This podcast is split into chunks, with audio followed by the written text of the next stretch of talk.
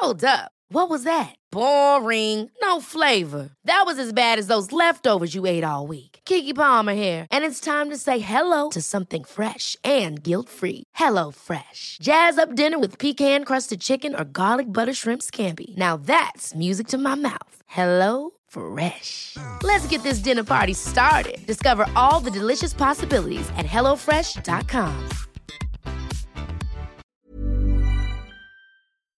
Du weißt ja aus eigener Erfahrung, dass immer, wenn ich bei irgendjemandem bin zu Hause, dann frage ich immer, ob es was Süßes gibt. Ja, Und- bin ich ganz genauso. Und so war das letztens auch bei meiner Mutti. Und ich habe jetzt eigentlich nicht erwartet, dass jetzt was Krasses um die Ecke kommt. Aber meine Mutti kam dann mit einem Riegel von Ahead an. Und Ahead macht Produkte mit weniger Zucker. Und sie hatte mir den Caramel Kakao gegeben. Der hat unter der Schokolade so eine Karamellschicht. Und Mm. oh mein Gott, der schmeckt einfach so gut. Ich kam nicht drauf klar. Und meine Mutti sagte dann, ja, die bei Ahead schmecken aber alle richtig gut.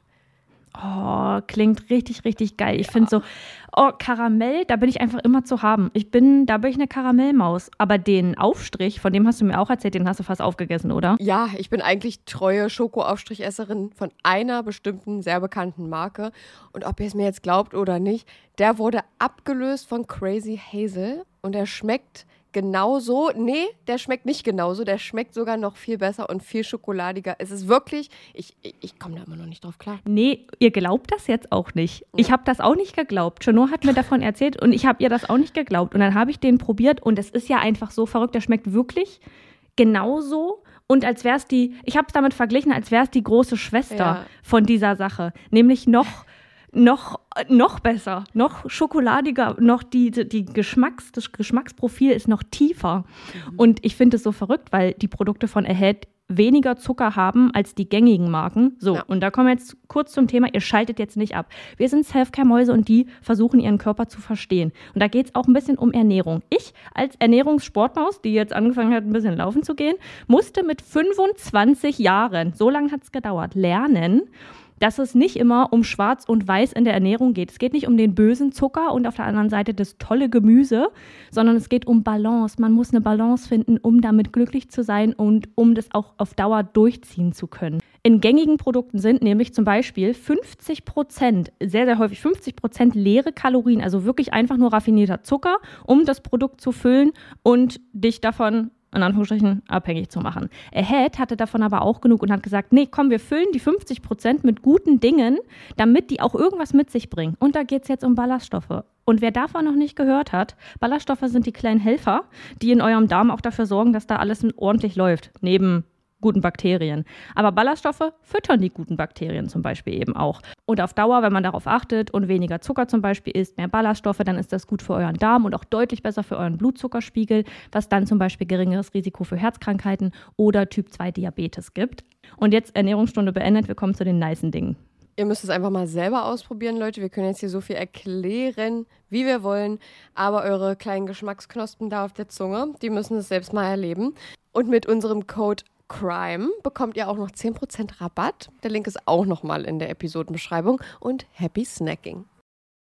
Ein Mann tot in einem Wohnhaus. sexuelle Missbrauch von Seitdem Kindern. fehlt von ihr jede Heute zu Spur. lebenslanger Haft verurteilt. Ein Mann tot in einem Die Polizei geht von einem Verbrechen. Verbrechen aus. Überdosis Crime. Ein Podcast mit Shinoa und Saskia. Triggerwarnungen. Dieser Podcast ist für Hörende unter 18 Jahren nicht geeignet.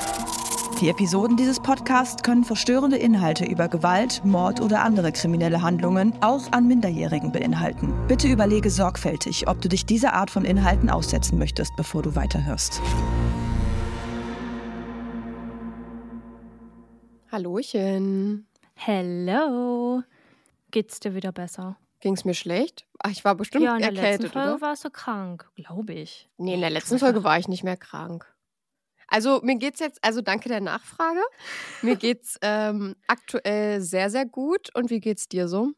Ich bin ein bisschen gestresst, weil jetzt die Weihnachtszeit kommt und ich wäre es Mhm. gerne nicht. Ich wäre gerne entspannter und würde alles gerne ein bisschen gelassener sehen, aber irgendwie stehen einige Sachen an und irgendwie sind so ein paar Dinge gerade, sag ich mal, in Planung oder irgendwie stehen kurz bevor, sodass ich denke, oh mein Gott, das ist jetzt was noch einen Monat im, in diesem Jahr und mh, wann sollen all diese Sachen stattfinden, aber Äh, unter anderem auch eine Sache bezüglich des Podcasts, in der wir das noch nicht ganz wissen, richtig. äh, ob das überhaupt noch dieses Jahr stattfinden kann. Ihr werdet Ja. es erfahren, wenn irgendwas noch stattfindet. Wir drücken ganz fest die Daumen und sind da am Rotieren. Aber Absolut. wir geben alles dafür, dass ihr vielleicht euren Liebsten vielleicht was Nettes schenken könnt an Weihnachten. Das ist, das ist richtig. Und ich muss sagen, ich habe jetzt wieder angefangen, Podcasts zu hören. Habe ich ja zwischenzeitlich irgendwie mal wieder so ein bisschen zur Seite gelegt, weil ich es irgendwie für mich nicht so drin hatte, weiß ich nicht. Jetzt nicht unbedingt True Crime Podcasts, äh, sondern zum Beispiel einen von einer Bloggerin, die ich richtig gern mag. Und ich muss sagen, das bringt mich ein bisschen runter. So, das lässt mich ein bisschen abschalten. Ich räume nebenher auf, mache meinen Kram und ich entdecke gerade wieder, wie schön es eigentlich ist, auch Podcasts zu hören und nicht nur selbst die Person zu sein, die das Ganze aufnimmt. Das habe ich jetzt momentan mit Hörbüchern. Also ich höre jetzt immer weniger Oh. Podcasts, außer meine Go-To-Podcasts, die ich halt so höre, die einmal die Woche Ja. rauskommen. Die habe ich dann aber schon relativ schnell abgefrühstückt. Und äh, jetzt höre ich immer dann Hörbücher oder so. Und äh, das äh, mag ich ganz gerne gerade. Finde es sehr angenehm. Ja, das klingt gut, weil Mhm. ich natürlich auch hoffe, dass wir für manche Leute hier jetzt vielleicht auch in der Weihnachtszeit ein Podcast sein können, mit dem sie einfach ein bisschen abschalten können und vielleicht von dem stressigen Alltag mal anderthalb, eineinhalb Stunden mh, flüchten können, um in eine andere Welt einzutauchen und alles andere nebenher laufen zu lassen. Genau, dafür sind wir da. Ja, dafür sind wir da. Der heutige Fall, den ich mitgebracht habe, ist äh, sehr intensiv und gerade zum Ende ist mir das alles nochmal klar geworden. Ich habe heute Morgen noch die, den Abschluss, sag ich mal, geschrieben und bin tatsächlich auch ein bisschen emotional geworden. Mal gucken, wie das später aussieht, wenn ich das jetzt gleich vorlese. Und ist, glaube ich, auch sehr passend zu der Zeit jetzt gerade vor zwei Mhm. Tagen. Wir nehmen das jetzt gerade am 27. November auf. Vor zwei Tagen war der internationale Tag gegen Gewalt an Frauen. Und ihr werdet merken, damit haben wir es heute auch zu tun. Dann bin ich sehr gespannt auf deinen Fall und würde sagen, du legst einfach los, oder? Yes. Dieser Fall handelt von einer Frau, die die bildhafte Schnur, ihre Überlebensschnur, immer kürzer werden sieht. Wenn sie diese ihm überlässt, ist sie tot. Alle Namen habe ich geändert. Magdalena S., die ich in diesem Fall auch Magda nennen werde, wird 1982 in einem kleinen Ort in Polen geboren. Ihre Eltern erziehen sie und ihre beiden Schwestern streng katholisch, und so weiß sie als jüngstes Geschwisterkind auch zurechtgewiesen von den älteren beiden, wie ihr Weg zunächst auszusehen hat. Doch schnell bemerkt Magda, dass die Perspektive in Polen, von der sie träumt, nicht nur auf sich warten lässt, sondern vielleicht nie in Erfüllung gehen wird. Weil ihre Familie nicht viel Geld besitzt, sind die Chancen klein, ein Leben zu führen, in dem sie sich keine Gedanken bezüglich der Finanzen und den damit entstehenden Problemen machen brauche. Das kann nervenzehrend und ermüdend sein, und fast jeder Mensch, der die Möglichkeit bekommt, wird sie nutzen, genau da rauszukommen. So auch Magda, die, als sie gerade 17 Jahre alt ist, vor der Diskothek von dem Türsteher angesprochen wird, ob sie und ihre Freundinnen nicht in Deutschland Arbeit finden wollen. Magda weiß genau, was das heißt. Ihren Körper verkaufen. Egal, ob sie noch minderjährig ist oder nicht. Darauf würde eh niemand achten. Aber so ganz bereit ist sie dafür nicht. Als sich ein Jahr später die Lage immer noch nicht verändert hat, wagt sie den Schritt. Vom westlichen Europa wird einem so viel versprochen. Ein besseres neues Leben, Geld und eine Zukunft. Sie ist 18, als sie nach Deutschland reist und ihrer Familie auf unbestimmte Zeit ein letztes Mal winkt, als sie deren Wohnung verlässt. Ihnen hatte sie aber nicht die Wahrheit gesagt. Das würden sie als Katholiken und auch als sich sorgende Eltern nicht verstehen. Die glauben jetzt, dass ihre Tochter in Deutschland einen Kellnerjob beginnt, um damit erst einmal Fuß zu fassen. Als Magda in Deutschland ankommt, betritt sie kein Restaurant für eine kurze Probeschicht. Die Tür, zu der sie hineinschreitet, in ihr neues Leben, ist die eines Bordells in Niedersachsen. Nicht lange dauert es, da ist sie im Job irgendwie angekommen, weiß, wie der Hase läuft. Sie trifft auf einen Mann. Ein Mann, der zunächst nur ihr Freier ist. Doch aus Magda und René wird schnell mehr. Sie fangen an, sich zu daten. Und wie es vor allem zu dieser Zeit, Anfang der 2000er Jahre ist, ist der erste Mann, den sie kennen und lieben lernt, auch erstmal der Mann für immer. Sie heiraten, da ist Magda gerade Anfang 20. Weil René einen Job in einer Security-Firma bekommt und dafür den Wohnort wechselt, bedeutet das auch für Magda, dass sie in einem neuen Ort nochmal von vorne anfangen kann. Es läuft rund. Magda übernimmt die Reinigungsfirma eines älteren Ehepaares. Zusätzlich kellnert sie am Wochenende noch auf größeren Veranstaltungen. Mit dem Geld finanziert sie nicht nur ihr eigenes, sondern auch Renés Leben. Obwohl er in der Security-Firma angestellt ist, lässt er sich nur selten dort blicken. Immer weniger fährt er zur Arbeit, bleibt lieber zu Hause, verbringt viel Zeit in der Spielhalle mit Glücksspielen und kifft sehr regelmäßig. Eines Tages steht Magda alleine da. René ist weg. Das Einzige, was er hinterlassen hat, sind seine 70.000 Euro Schulden aus Raten und Krediten, die die beiden gemeinsam aufgenommen hatten. Magda weiß, dass sie diese Summe niemals nur vom Geld der beiden Jobs, die sie gerade hatte, zahlen könnte. Sie weiß aber, wo man ganz gut Geld machen kann, und so kehrt sie diesem Leben den Rücken zu und klopft erneut bei einem Bordellbesitzer an die Tür. 2004 lernt sie Kai kennen. Auch bei ihnen ist anfangs alles rosig. Er ist ihr Freier, mag ihre Art, ihre Aufmerksamkeit. Magda genießt die männliche Zuneigung. Kai ist neun Jahre älter, charmant, sehr zuvorkommend und holt ihr regelrecht die Sterne vom Himmel. Nach sechs Monaten Beziehung ziehen sie zusammen. Und obwohl Magda es ja schon einmal erlebt hat, dass der Mann, für den sie ihren Partner hielt, nach dem Zusammenzug ein ganz anderer war, ist die Situation mit Kai eine ganz andere Hausnummer. Kai ist nicht René, René war faul, zeigte ihr keine Liebe und war irgendwann weg.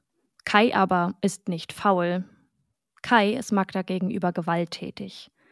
Er wird nicht selten handgreiflich und Kai ist immer überall. Wenn Magda das Haus verlässt, wenn sie abends nach Hause kommt, wenn sie kocht, wenn sie putzt, wenn sie fernschaut. Immer ist da Kai und immer hat Kai auch etwas auszusetzen. Ständig rastet er aus. Dass diese Ausraster willkürlich sind und einfach losgehen können, lernt Magda schnell. Sie spürt immer schon, wenn sie ihn ansieht, dass etwas nicht stimmt. Und obwohl sich die Situation nicht bessert, bleibt Magda. Sie hat Angst davor, was er tun würde, wenn sie ihm sagt, dass es aus ist. Kai hat sie fest im Griff und so heiraten sie im Oktober 2007. Für Kai machte das gar keinen Unterschied. Er bleibt der, der er auch vorher war. Und Magda badet seine Launen aus. Wenn ihm etwas nicht passt, schlägt er sie windelweich, drückt sie gegen die Wand, wirkt sie, schlägt den Toilettendeckel auf ihrem Kopf zu, übergießt sie mit kochend heißem Wasser. Als Magda ihm einmal erzählt, wie gern sie Blumen mag, drückt er seine Zigarette kleeblattartig auf ihrem Arm aus und sagt dann zu ihr: Hier hast du deine Blumen. Doch für Magda gibt es keinen Weg heraus. Schon mehrere Male hatte Kai damit gedroht, ihrer Familie zu erzählen, als was sie hier eigentlich in Deutschland arbeitet. Ihre strengen katholischen Eltern würden das nicht verkraften. Nicht nur einmal droht er auch damit, ihrer Familie weh zu tun. Eine Überraschung wäre es nicht, traut man Kai so etwas nach seiner Vergangenheit zu. Er geriet oft in Streitigkeiten und Schlägereien. Sein Bruder, so erzählt es Kai in Runden ständig, hatte seine eigene Freundin damals ermordet und deswegen im Gefängnis gesessen. Für Magda spitzt sich die Situation immer weiter zu. Manchmal wacht sie morgens auf und denkt, zum Glück lebe ich noch. Und an manch anderen Morgen wacht sie auf und denkt, scheiße, ich lebe noch. Der Weg zur Polizei ist keine Option. Die Gesellschaft hat ein Bild von Prostituierten oder Eskortdamen und vor diesem Bild scheuen auch manche Polizistinnen nicht zurück. Magda hat Angst, dass man ihr nicht glaubt. Wenn Kai von der Polizei deswegen konfrontiert wird, würde sie das zu Hause womöglich nicht überleben. Dass Kai nicht nur etwas ruppiger mit Magda umging, sondern gerne einmal zuschlug, wissen auch die Freunde und Bekannten um beide herum. Sie wissen, dass Kai, der 1,90 Meter groß und 100 Kilo wiegt, ein Schlägertyp ist. Ein frauenverachtender, brutaler und aufbrausender Schlägertyp. Dass der bullige Mann gerne mal die Frauen, mit denen er zusammen ist, prügelt und ihnen blaue Flecken verpasst. Manche sollen sogar darum wetten, wann er Magda umbringen würde. Obwohl Magda das Geld mit nach Hause bringt, verwaltet es Kai. Sie bekommt dann nur den Teil, den sie für den Tag benötigt, in einem Umschlag zugesteckt. Die Arbeit hat Kai schon lange nicht mehr besucht. Seinen alten Job in der Schlachterei löste dann der bei der Straßenreinigung ab. Beim Arzt hatte er sich jetzt aber eine Krankschreibung wegen psychischer Probleme und Depressionen geben lassen. Tatsächlich war das nicht das erste Mal, dass er damit zu kämpfen hatte. Schon mehrere Male war er wegen seiner Depression in psychiatrischer Behandlung. Neben der Krankschreibung bekommt er regelmäßig ein Rezept für Schlaf- und Beruhigungsmittel. Es ist Juni 2008. Magdas Leben ist leichter geworden. Sie muss nicht mehr in ständiger Angst leben. Während sie noch mit Kai zusammen war, lernte sie einen neuen Mann kennen. Markus ist selbstständiger Webdesigner und für die Erstellung von Homepages in dem Milieu, in dem sie arbeitet, tätig. So lernen sie sich 2007 auch kennen. Kai weiß das natürlich nicht, aber Magda und er sehen sich häufiger. Dass Magdas Beziehung zu Kai nicht mehr das Wahre war, wussten alle um sie herum. Und so verkündet sie im Juni 2008, dass Kai und sie offiziell kein Paar mehr seien. Sie hätten sich getrennt und Kai wäre weggezogen. Sie zieht zu Markus in die Wohnung. Nicht lange danach lernt sie einen neuen Mann kennen. Jens und Magda lernen sich über das Internet kennen. Auch er sieht sofort, dass die, wie sie von ihren Kolleginnen und auch ihrem Chef beschrieben wird, gutmütige Blondine das Herz am rechten Fleck hat. Sie verlieben sich ineinander. Magda erzählt Markus von Jens und dass sie das Gefühl hat, dass das endlich stimmig ist. Schweren Herzens lässt er Magda gehen, damit sie das Leben führen kann, das sie verdient hatte. Nach Kai fragt in ihrer Umgebung eigentlich niemand mehr. Das Thema war durch, schneller als man vermuten würde. So gut wie niemand fragte nach ihm, kümmerte sich darum, wie es ihm ging, wo er geblieben war. Manche glauben, er sei weggezogen, andere vermuten, er könnte sich suizidiert haben. Magda lebt ihr Leben, so wie sie schon immer davon geträumt hatte, so wie es ihr in Polen vielleicht nie möglich gewesen wäre. Endlich fühlt sie sich bei einem Mann sicher. Das erste Mal will sie nicht im Bordell arbeiten, weil sie die Arbeit anekelt. Ein neuer Job im Restaurant eines Möbelhauses lässt ihr Glücksglas fast überlaufen. Und das tut es. Sturzbachartig überschwemmt es alles, was Magda lieb ist. Wir machen einen Zeitsprung zurück. Der Kalender schreibt Juni 2008. Ein Spaziergänger geht in der Nähe der belgischen Stadt Armee entlang des Ufers der Maas spazieren. Vorne im flachen Wasser treibt ein Müllsack, prall und mit grauem Klebeband umwickelt. Auffällig ist die Form des Müllsacks und so ruft der Spaziergänger die Polizei. Es sind nicht einfach nur Müllreste, die jemand hier entsorgt hatte. Als der Müllsack aufgeschnitten wird, verbirgt sich darin ein männlicher Oberkörper mit Kopf. Die Arme und die unteren Extremitäten sind abgetrennt. In den darauffolgenden Wochen suchen die Beamtinnen nach Hinweisen, nach Vermisstenanzeigen und Zeuginnen, die wissen könnten, um wen es sich hier handelte. Doch die Ermittlungserfolge bleiben größtenteils aus. Einzig nach der Obduktion haben sie mehr Informationen zum Toten. Die Verletzungen an seinem Kopf weisen auf Gewalt mit einem stumpfen Gegenstand hin. Der Oberkörper ist übersät mit Stichwunden. Vor gut fünf bis zehn Tagen vor Auffinden wurde die Person hier wohl getötet. Das Opfer starb nicht durch die Kopf, sondern die Einstichverletzungen, an denen sie verblutete und zwei weitere kleine Hinweise, die Sie einen großen Schritt voranbringen, können Sie in Ihren Ermittlungsakten notieren. Der Müllsack, in dem der Torso mit Kopf hier in Belgien gefunden wurde, stammt aus Deutschland und wurde dort in Schleswig-Holstein produziert. Außerdem bestätigt die Isotopenanalyse, dass der Tote zumindest eine längere Zeit in Deutschland gelebt haben muss. Isotope sind unterschiedliche schwere Atomarten eines Elements. Die Analyse dieser wird in der Forensik angewandt, um Informationen über die Herkunft und das Leben einer Person zu gewinnen. Isotopenverhältnisse variieren so zum Beispiel von Sauerstoff, Wasserstoff, Kohlenstoff in Trinkwasser und Nahrungsmitteln je nach geografischem Standort. Jeder Körper, der genau diese Stoffe durch die Nahrung, das Wasser oder die Luft aufnimmt, hat somit ein eigenes Isotopenverhältnis. Das Isotopenverhältnis von Wasserstoff und Sauerstoff in einem Körper gibt Informationen darüber, in welchem Klima ein Mensch gelebt hat. Stickstoff hingegen gibt Informationen darüber, wie viel Fleisch, Milchprodukte und Fisch ein Mensch gegessen hat. So lässt sich auch feststellen, wo ein Mensch die Kindheit verbracht hat, wann er wohin gezogen ist oder ob er eher am Wasser oder in den Bergen gelebt hat. Dann sind die Isotopenmuster in seinen Zähnen, Knochen oder Haaren meist charakteristisch für diese Region. Wenn jemand wirklich viel gereist ist bzw. umgezogen ist in seinem Leben, vermischt sich in den Verhältnissen viel und die Analyse wird komplizierter. Und so geben die belgischen ErmittlerInnen den Fall an ihre deutschen KollegInnen weiter. Das Schwierigste an dieser Ermittlung ist hierbei aber die Identifikation des Toten. Ohne die Identität ist es schwer bis unmöglich, nach einem Täter oder einer Täterin zu suchen.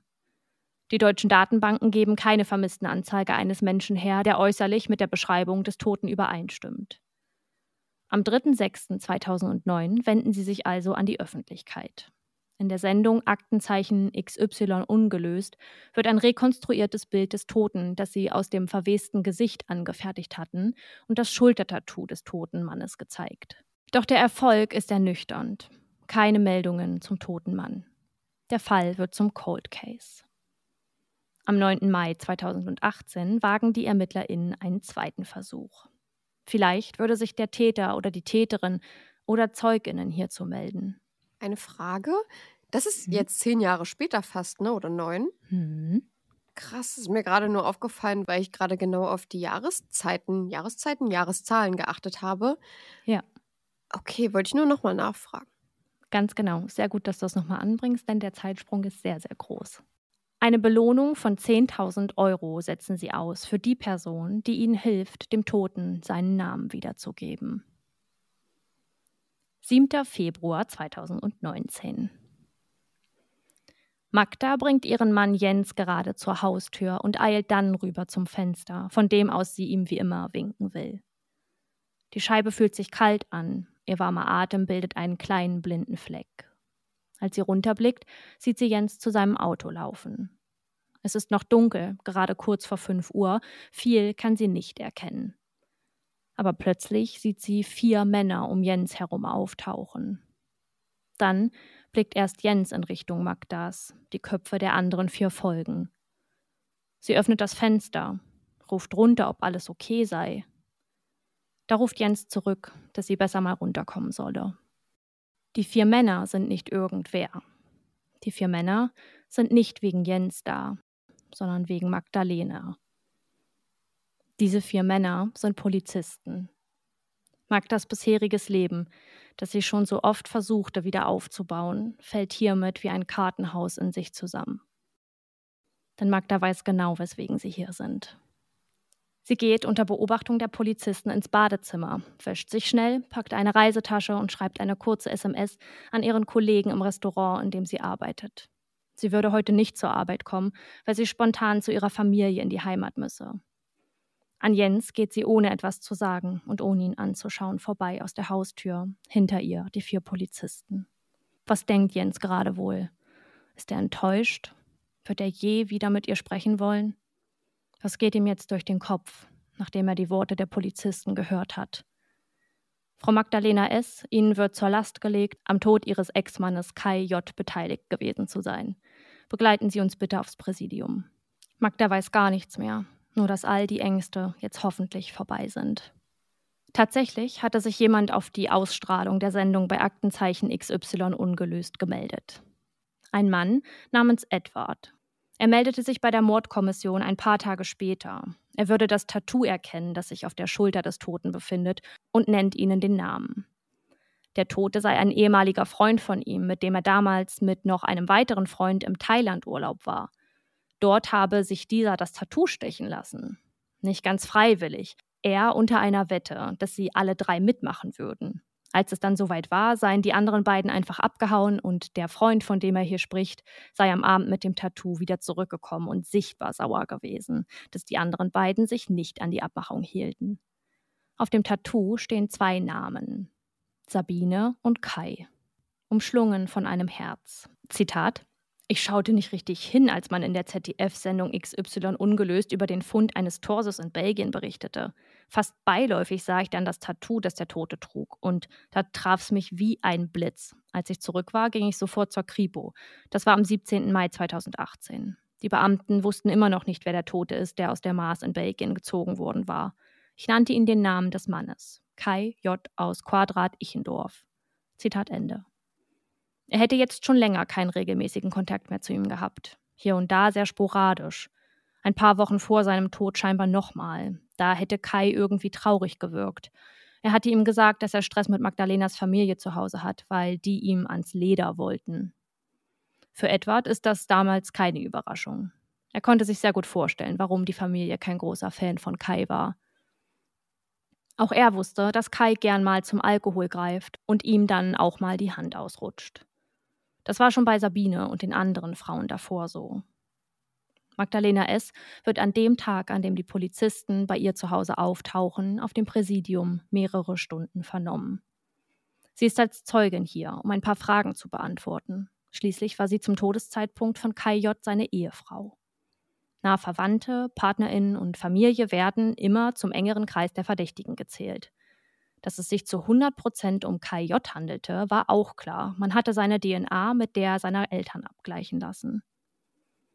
Magdalena bestreitet etwas damit zu tun zu haben. Auf die Frage, warum sie als Ehefrau ihren eigenen Mann nicht vermisst meldete, hat sie nicht wirklich eine Antwort. Die ErmittlerInnen fragen noch einmal, ob sie nicht doch mehr wisse, als sie zugibt. Und dann bricht es aus Magda heraus.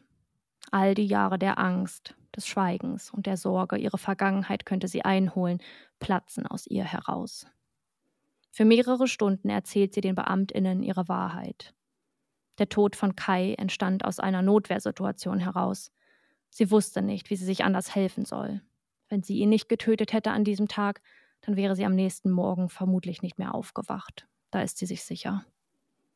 Mit jedem Satz, den Magda spricht, fällt die Last stärker ab. Es war ein Sommertag, Freitag der 13. Juni.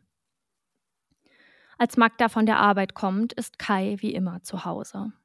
Ihre gemeinsame Wohnung in Quadrat Ichendorf ist nicht gerade Magdas energiebringender Rückzugsort. Sie öffnet die Wohnungstür und merkt, wie genervt Kai mal wieder ist. Nichts Neues für Magda. Kai war so gut wie nie gut drauf. Besonders nicht, wenn es um sie ging. Sie weiß, dass er Beruhigungs- und Schlafmittel nimmt und schiebt seine Aggressionen darauf. Diese könnten nämlich aggressivitätssteigernd wirken. Magda legt sich etwas auf die Couch. Der Arbeitstag war anstrengend. Sie will nur etwas Ruhe und Fernsehen. Kai war schon ins Schlafzimmer gegangen, um sich hinzulegen. Es dauert nicht lange. Magdas Augen wandern ruhig über den Fernsehbildschirm. Da reißt Kai die Tür auf. Er schreit ihre gemeinsame Katze an. Er beschimpft sie, schreit jetzt auch in Magdas Richtung. Wegen ihr und der Katze könne er so schlecht schlafen. Die Katze würde zu oft miauen. Kai greift nach der Katze und schleudert sie gegen die Wand. Magda rennt sofort ins Schlafzimmer. Das kann und will sie sich nicht mit ansehen. Kai läuft ihr wütend nach. Magda versteckt sich gerade unter der Bettdecke, als er sich zu ihr auf die Matratze setzt. Mit dem Messer in seiner Hand fuchtelt er durch die Gegend, während er mit der anderen immer wieder auf Magda einschlägt. Er steht auf, dabei stolpert er über den Baseballschläger, den er im Falle eines Wohnungseinbruchs immer bereithält. Das Messer gleitet aus seiner Hand auf den Boden. Magda greift danach, während Kai versucht, sich zu fangen. Und dann sticht Magda einfach zu. Einmal. Noch einmal. Noch einmal. Sie weiß nicht wie oft. Doch Kai schaut sie an. Was tust du da? Das kann nicht sein. Kai müsste zusammensacken. Magdas Kurzschlussreaktion muss jetzt zu einer überlegten übergehen, sonst würde sie das nicht überleben. Sie greift nach dem Baseballschläger an Kais Füßen und zieht ihm diesen über den Kopf. Jetzt sackt Kai tatsächlich vor ihr zusammen. Dann kann sich Magda, die gerade 27 Jahre alt ist, an nichts mehr erinnern. Sie hat keine Ahnung, was sie danach gemacht hat. Die erste Erinnerung in ihrem Kopf danach ist vom Abend, als sie scheinbar wieder zu sich kommt. Im Schlafzimmer liegt noch immer ihr toter Ehemann, eine Blutpfütze um ihn herum. Kai war an den insgesamt 30 Stichwunden verblutet. Sie trafen seine Schlagader, seine Lunge und sein Herz. Das Erste, was Magda macht, ist nach der Katze sehen. Daran kann sie sich noch erinnern. Die Katze lebt. Die Leiche, die muss weg. Wie soll sie es schaffen, eine Leiche loszuwerden? Sie erinnert sich an Markus Worte von damals. Der wusste, wie Kai mit Magdalena umging und hat ja schon damals gesagt, dass es besser wäre, wenn Kai einfach tot wäre. Magda hatte ihm ein paar Mal davon erzählt, wie sie es machen würde, wenn sie ihn loswerden wolle. Und so ruft sie Markus am 13. Juni 2008 an. Es ist spät abends. Markus nimmt den Hörer ab. Ich hab's getan. Er ist tot. Komm bitte schnell her. Als Magda ihm die Tür öffnet, steht nicht die Frau vor ihm, die er von damals kannte. Magdalena ist völlig fertig, aufgelöst, total neben der Spur. Magda zeigt ihm Kais Leiche auf dem Bett, wie Markus später sagen wird. Sie müssen ihn jetzt irgendwie loswerden. Zusammen wuchten sie den 100 Kilo schweren Körper irgendwie in die Badewanne. Sie ziehen ihm den Schlafanzug aus. Nach einem Besuch im Baumarkt, um Ketten und Pflanzen Betonblöcke zu kaufen, trennen sie mit einer Säge und einem Cuttermesser die Arme und Beine ab. Magda legt vorher ein Tuch auf Kais Gesicht. Sie kann ihn dabei nicht ansehen. Die Körperteile packen sie in einen Umzugskarton und Müllsäcke, beschweren ihn mit Ketten und den Pflanzbetonblöcken und fahren an einen Ort, an dem Magda manchmal mit Kai angeln war. Nach Belgien. Dort, wo der Müllsack kurze Zeit später auch vom Spaziergänger gefunden wird. Die Arme und Beine der Leiche wurden tatsächlich nie gefunden. Das blutige Bettzeug verbrennen sie an einem einsamen Ort. In der Wohnung reißen sie den Laminatboden raus, auf dem Blutspritzer waren. Magda will hier nicht weiter wohnen. Zu viel erinnert sie an Kai und an ihre Tat. Sie zieht also bei Markus ein. Und so erzählt Magda den ErmittlerInnen an diesem Februartag im Jahr 2019, was wirklich passiert ist. Magdalena S. wird festgenommen. Markus wird zunächst nur als Zeuge geladen, weil er zum Tatzeitpunkt in engem Kontakt mit Magdalena stand. Sie selbst hatte zu keinem Zeitpunkt erwähnt, dass Markus ihr geholfen hatte. Doch dieser selbst ist es, der sich durch sein Geständnis belastet. Am 3.7.2019 beginnt der Prozess im Falle des getöteten Kai J. Für den Prozess sind 15 Verhandlungstage angesetzt, in denen geklärt werden soll, ob Magdalena S. die Tat geplant hatte oder tatsächlich aus Notwehr handelte. Magdalena ist mittlerweile 38 Jahre alt, als ihre Vergangenheit sie nicht nur einholt, sondern gänzlich verschluckt. Als sie den Gerichtssaal betritt, wartet die Presse nur darauf, einen Blick auf die Frau zu werfen, die ihren Mann kaltblütig ermordet und zerteilt hat. So würden es zumindest später einige Nachrichtenportale wiedergeben. Eine mordende Frau ist selten. Eine mordende Frau, die die Leiche zerteilt, versenkt und jahrelang nicht auffliegt, noch viel seltener. Die Medien reißen sich um die Geschichte. Magdalena, die nicht im Gerichtssaal sitzt, um sich für diese Tat zu rühmen, sondern weil sie endlich damit abschließen möchte und muss, kommt mit einer Jacke über den Kopf gezogen in den Saal. Ihre VerteidigerInnen müssen sie zu ihrem Stuhl führen. Im Laufe des Prozesses schweigt sie. Sie will sich zu den Vorwürfen nicht äußern. Markus lässt über seinen Verteidiger aussagen, dass er bis heute nicht weiß, warum er ihr damals geholfen hat. Er weiß, dass ihn seine Vergangenheit jetzt einholt. Nach dem Vorfall hätte er wochenlang nicht schlafen können, habe immer wieder die Bilder der abgetrennten Beine und Arme vor dem inneren Auge gesehen und diese nicht aus dem Kopf bekommen. Er habe ihr damals, als sie von Kai und seiner Gewalt sprach, gesagt, dass er ihr nicht helfen könne, außer vielleicht bei der Spurenbeseitigung. Dass Magdalena dann tatsächlich ihre Pläne umsetzen würde, damit habe er nicht gerechnet. Markus wird wegen Beihilfe zum Mord zu viereinhalb Jahren Freiheitsstrafe verurteilt. Der Richter sagt am Ende, sie sind haarscharf an der Mittäterschaft vorbeigeschrammt. Ohne die Zusage ihrer Hilfe hätte die Angeklagte die Tat nicht durchführen können. Honoriert dabei aber noch seine Aufklärungshilfe im Fall. Magda ist nicht die einzige Frau, die durch KJ Gewalt erfuhr.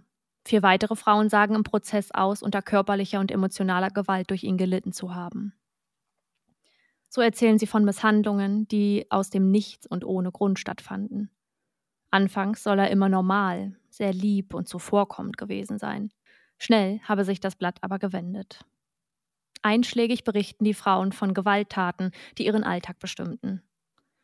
Eine der Frauen, die mehrere Jahre mit Kai zusammen war, spricht von einem Rippenbruch und Rippenprellungen, die sie ins Krankenhaus brachten, weil Kai sie so sehr geschlagen hatte. In ihrem Gesicht eine große Narbe, die sie immer an die diagnostizierte Schädelquetschung erinnern wird. Ihre siebenjährige Tochter habe sie damals kaum erkannt, als sie sie im Krankenhaus besuchte.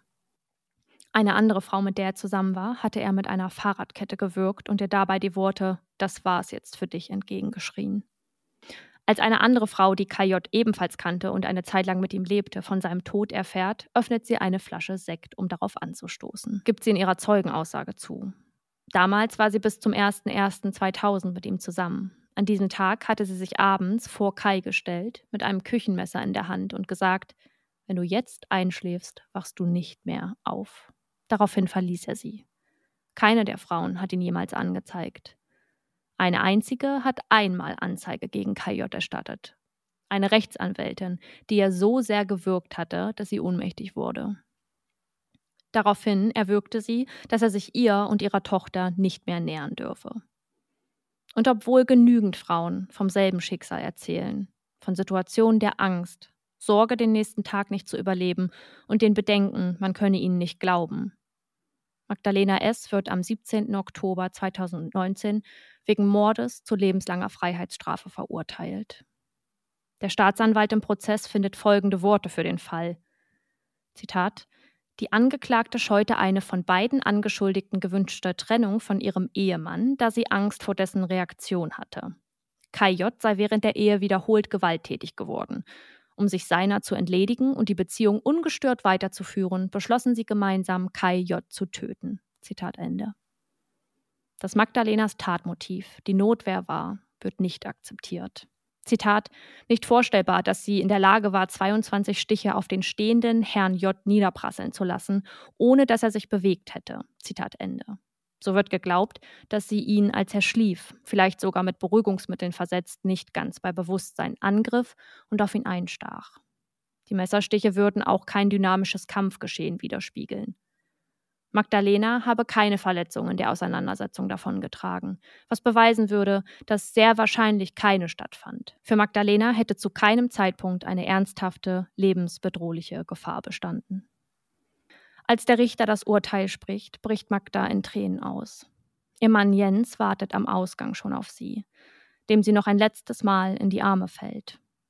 Sie weiß, dass all die Albträume von Kais Gesicht und seinem toten Körper vielleicht ein Ende haben. Aber so auch ihr Leben, das sie sich mit Jens aufgebaut hatte. In der JVA macht sie nun ihren Realschulabschluss. Danach will sie ihr Abitur nachholen. Regelmäßige Therapiestunden sollen ihr helfen, all das aufzuarbeiten, was sie erlebt hatte. Jens wartet immer noch auf sie, lässt zu Hause alles so, wie es ist, bis seine Magdalena endlich nach Hause zurückkehrt. Magdalena S. war ein Opfer häuslicher Gewalt. Der Ort, an dem sie sich am sichersten fühlen sollte, war der, der ihr jeden Tag aufs neue Todesangst bereitete. In der Sorge, nicht ernst genommen zu werden, schwieg sie all die Zeit über das, was passierte. Denn wer sollte ihr glauben? Selbst Freunde und Bekannte schauten weg, taten so, als wäre all das, was Kai sagt und macht, normal, akzeptabel und in Ordnung.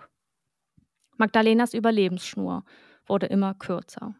Und kurz bevor sie wusste, dass kein Millimeter Schnur mehr übrig ist, schnitt sie sie selbst durch. Am 25. November war Internationaler Tag zur Beseitigung von Gewalt an Frauen, auch genannt der Orange Day. Im Zuge dessen ist mir eine Kampagne aufgefallen, die auf dem Berliner Alexanderplatz aufgebaut und zu sehen ist, ausgerichtet vom Mesh Collective. Zu sehen sind Sätze, die helfen sollen, nicht nur den Frauen, die betroffen sind, sondern auch ByständerInnen, also Menschen, die so etwas mitbekommen oder TäterInnen zum Nachdenken und Reflektieren anregen sollen. Es geht nicht immer darum, eine gefesselte weiße Frau zu sehen, die Tränen unterlaufen in eine Kamera schaut. Gewalt an Frauen kann so aussehen, muss sie aber nicht. Umso schwerer ist es, als außenstehende Person oder auch als involvierte, betroffene Person zu verstehen, was vor sich geht. Ich möchte euch einmal ein paar Sätze vorlesen. Auf der Seite dasistgewalt.de könnt ihr die Aussagen noch einmal lesen und weitere Informationen zum Thema Gewalt an Frauen erhalten. Er sagt, es ist meine Schuld. Er sagt, das passiert nie wieder. Er entscheidet, auch für mich. So wie es auch in der Kampagne gesagt wird, Gewalt beginnt nicht erst mit einem blauen Auge. Wenn du das Gefühl hast, betroffen zu sein, möchte ich dir sagen, du bist nicht allein. Du bist nicht allein in dieser Situation und da draußen gibt es Menschen, die dir nicht nur helfen wollen, sondern auch können. In der Episodenbeschreibung findest du eine Hotline, die du anrufen kannst, wenn du gerade Gewalt erlebst oder aber auch, wenn du Gewalt erlebt hast. Es gibt Hilfe da draußen und wir glauben ganz fest daran, dass du es schaffst, diese anzunehmen und aufzusuchen. Solltet ihr bei jemandem den Verdacht haben, in so einer Situation zu sein, geht auf Nummer sicher. Sprecht die Person in einer sicheren Situation an und versucht für sie da zu sein. Der erste Schritt ist schwer, alles Nachfolgende kann aber noch überwältigender sein. Ich kann abschließend wirklich nur sagen, mich macht es unfassbar traurig, wie sehr wir auf uns und aufeinander aufpassen müssen. Ich bin umso dankbarer für all die, die sich jeden Tag aufs Neue dafür einsetzen, dass wir ein Stück mehr Sicherheit gewinnen können. Oh Mann. Oh Gott. Ich weiß nicht, ich glaube, da konnten jetzt viele so ein bisschen mitfühlen, die auch Menschen in ihrem Umfeld haben. äh, die von Gewalt betroffen sind und äh, die sich vielleicht auch manchmal ein bisschen aufgeschmissen fühlen, Bekannten zu helfen und Freunden zu helfen. Ja. Aber genauso war das auch super wichtig für Betroffene selbst. Hast du gut, gut zusammengefasst ja, ich, einmal. Ja, mir war das total wichtig, das irgendwie nochmal zu sagen. Und auch wenn ich mich jetzt irgendwie hätte dreimal zusammenraffen können, um den Text emotionsloser oder jetzt die letzten Worte emotionsloser vorlesen zu können. Aber es sind halt tatsächlich echte Emotionen. Und ähm, ich denke dabei nicht nur an die Frauen, die ähm, zu Hause häusliche Gewalt erleben, sondern es geht dabei ja um Gewalt an Frauen und es geht grundsätzlich darum, dass wir nicht sicher sind, dass man sich nicht sicher fühlen kann und dass einen Weg von irgendeiner Party nach Hause, von einer Freundin nach Hause, von der Arbeit nach Hause kein sicherer ist. Und das ist irgendwie so ein Ding, was aber so ja. alltäglich und traurigerweise ja. irgendwie normal ist für uns, weil wir dafür ja. schon so sensibilisiert sind, darauf zu achten. Weißt du, und da denke ich mir, andere Männer wechseln extra die Straßenseite, weil sie einer Frau nicht Angst machen wollen. Und ich hatte das letzte Woche sogar schon mal mit einem anderen, äh, mit einer anderen Situation. Und das häuft sich so krass. Ja. Und ja. da gibt es halt Männer, die wechseln die Straßenseite, halten einen gewissen Abstand zu dir, damit du dir eben keine. Und ich kenne diese Arten von Männern, die eben den Abstand halten, die die Straßenseite wechseln, die sich so unauffällig wie möglich verhalten. Und dann gibt es halt ja. so welche, die sich vor dein Wohnhaus stellen, wie ich es vor zwei Wochen hatte, und hochgucken in deine Wohnung und genau wissen, dass du da gerade reingegangen bist. Und ich finde sowas, Boah. ich weiß, ich hätte am liebsten rausgeschrien aus dem Fenster, Alter, du bist fucking creepy gerade. Geh einfach und ja. lass einfach die Leute in Frieden. Ich verstehe es nicht. Ist so. Ja, und die Vorstellung, dass es nicht nur Frauen gibt, die das jetzt, sag ich mal, auf dem Nachhauseweg oder bei sich vor der Tür mit fremden Menschen erfahren, diese Gewalt, diese Angst, diese ständige Sorge, nicht sicher zu sein, sondern zu Hause das Gleiche erfahren, weil sie eine mhm. Person haben, die ihnen gegenüber nicht nur handgreiflich, sondern auch emotional gewaltsam wird, indem sie sie beschimpft ja. oder manipuliert.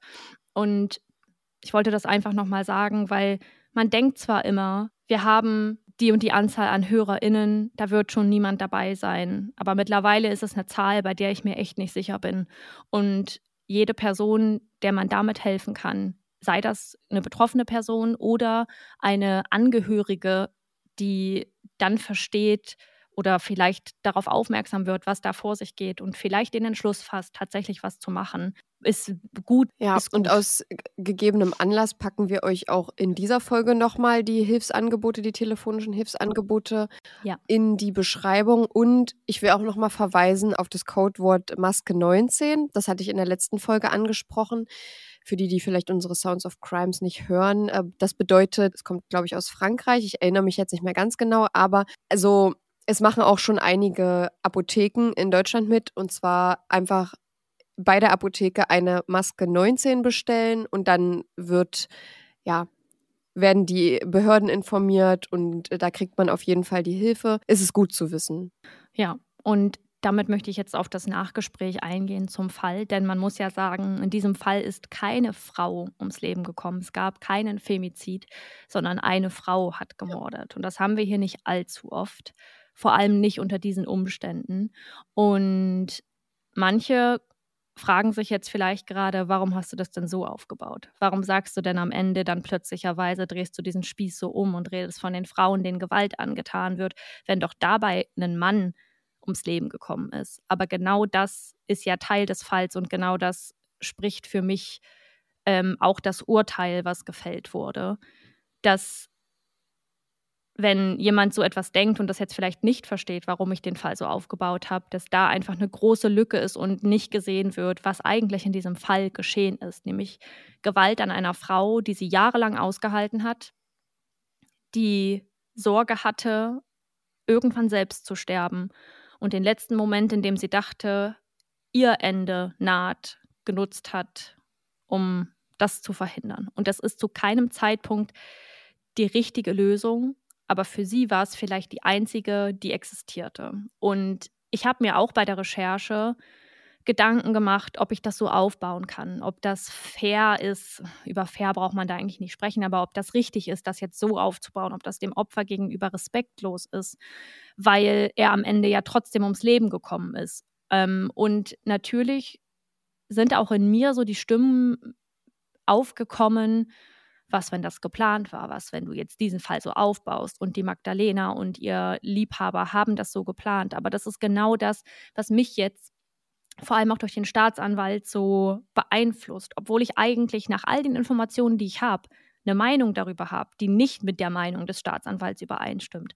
Nicht ein, sie wollten ihn einfach bloß loswerden, weil sie ihre, ihre Liebschaft dort weiterführen wollten, sondern Magdalena fand keinen Ausweg für sie oder sah keinen Ausweg. Wir reden nicht nur von nicht sicher fühlen, sondern wir reden auch von Todesangst haben, weil immer jeden Tag der Moment sein könnte, an dem das Fass überläuft und an dem der Kai einen Schritt zu weit geht. Ich würde gerne mal wissen, was du nach dem Fall denkst, was du glaubst, was du im Gefühl hast und ob du das Urteil was jetzt gefällt wurde, nachvollziehbar findest. Also mein erster Gedanke zur Urteilsverkündung war krass, denn es gab ja dann diese Theorie von der Staatsanwaltschaft, denke ich mal, die dann gesagt hat, ja, äh, Betäubungsmittel vielleicht im Schlaf oder irgendwas, wo ich mir dann aber denke, dass Betäubungsmittel durchaus im Körper nachgewiesen werden könnten. Nee, warte, wie war das nochmal? Sie haben die Leiche gefunden und zehn Jahre später hat sich der Freund von Kai, der Edward, gemeldet, dass er das Tattoo Okay, erkennt. aber Und daraufhin konnten sie dann identifizieren, wer die Leiche überhaupt ist. Es, das, da konnte nicht mehr Nee, nee. getestet werden, ob sich Betäubungsmittel in seinem Körper da nicht, aber befanden. unmittelbar nach dem Fund wäre das ja schon möglich gewesen. Und da wurde, und da wäre ja Stimmt. zum Beispiel auch eine Obduktion erfolgt, sage ich mal, von dem Torso, der gefunden wurde. Ja. Und spätestens Ja. da oder frühestens da wäre das sicherlich aufgefallen im Tox-Screen oder sonstiges. Ich weiß nicht, ob man das dann macht, wenn man nur Leichenteile findet vielleicht. Aber ich finde es so bezeichnend, dass so viele Frauen ausgesagt haben, die vorher mit ihm zusammen waren. Und dann überrascht mich tatsächlich diese mm, Mordverurteilung. Wie gesagt, du hast auch schon gesagt, das ist in keiner, in keiner Situation im Leben die richtige Entscheidung, aber vielleicht war es für sie die einzige Entscheidung. Das ist, heißt nicht, dass wir das gutheißen oder verteidigen wollen, aber wir versuchen gerade so ein bisschen von oben herabzuschauen auf dieses Urteil. Ja, und das hat mich extrem überrascht, gerade weil so viele Frauen ausgesagt haben, dass dann trotzdem nicht von der Selbstverteidigungstheorie ausgegangen wird. Und dann, ich weiß nicht, ich finde es, ich finde, es belegt mehr die Notwehrsituation als diese im Schlaf ermordet Theorie, weil das ist irgendwie, es ist, es könnte sein, natürlich, aber es gibt mehr Mhm. Hinweise, Indizien und Beweise, weiß ich jetzt gerade nicht, aber diese Aussagen für mich, Zeugenaussagen von den Frauen, die vorher mit ihm zusammen waren, wiegen ziemlich schwer, um die Notwehr zu rechtfertigen, sag ich mal. Im Endeffekt weiß man nie, Ja. was passiert ist, weil wir nicht dabei waren, aber das ist so mein Gefühl dazu, was ich direkt hatte. Okay, die ganzen Frauen sagen aus, er ist ein gewalttätiger Mensch gewesen. Die Wahrscheinlichkeit, dass ihr das wirklich angetan wurde, ist sehr hoch. Und dann muss Ja. ich sagen, es hat mich schon sehr überrascht, dass da die, ja, die Mordanklage dann so durchgezogen wurde. Ja, ja, ich sehe das genauso. Ich habe mir halt echt so ein paar Fragen gestellt. Also ein Punkt, um den mal aus dem Weg zu schaffen, bei dem ich mir nicht ganz sicher war, was ich von der Situation halten soll, war der Moment, in dem Magdalena selbst sagt, dass sie ihm mit dem Baseballschläger auf den Kopf gehauen hat und er vor ihr zusammensackte. Der Markus hingegen sagt ja aber, dass der Kai auf dem Bett gelegen hat, als er ankam. Und Magdalena kann ja keinen 100 Kilogramm schweren Mann alleine aufs Bett hieven. Das geht nicht. Da ist also irgendwie eine Unstimmigkeit. Und da der Markus eh von sich aus die Wahrheit gesagt hat und gestanden hat, weil Magdalena zu keinem Zeitpunkt von ihm geredet hat, würde ich jetzt mal vermuten, dass er die Wahrheit sagt. Er hätte jetzt keinen Grund zu lügen, weil er sagt jetzt alles, was er sagen muss, damit er das für sich auch Mhm. los ist. Ich hatte in beiden Fällen das Gefühl, die wollen diese Last, diese Schuld, die sie mit sich tragen, einfach Ja. loswerden. Magdalena selbst hat nämlich auch gesagt, sie hat dann die erste Nacht, nachdem sie das Geständnis gebracht hat, die erste Nacht mal Mhm. durchgeschlafen und nicht von Kai Krass. geträumt.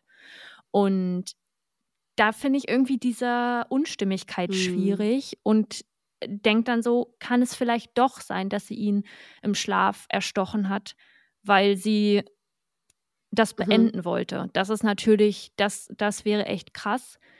Gleichermaßen überlege ich mir, was wäre die Alternative für Ja. sie gewesen? Wir brauchen jetzt gar nicht darüber sprechen, wie wir handeln würden oder sonst was, sondern was wäre ihre Alternative gewesen? Und sie hatte ja scheinbar wirklich das Gefühl, sie kommt nicht von ihm weg. Und wenn der Moment, es war einfach nur noch ein Überleben dieser zwei Personen in diesem Haushalt und einer wird die andere Person früher oder später töten. So Ja, wir können es halt gar nicht wissen. Also, äh, das ist halt, Ja. das ist so tricky an diesen Fällen, dass, dass wir einfach gar nicht, also es kann so oder so sein und beides würde Sinn ergeben. Ja.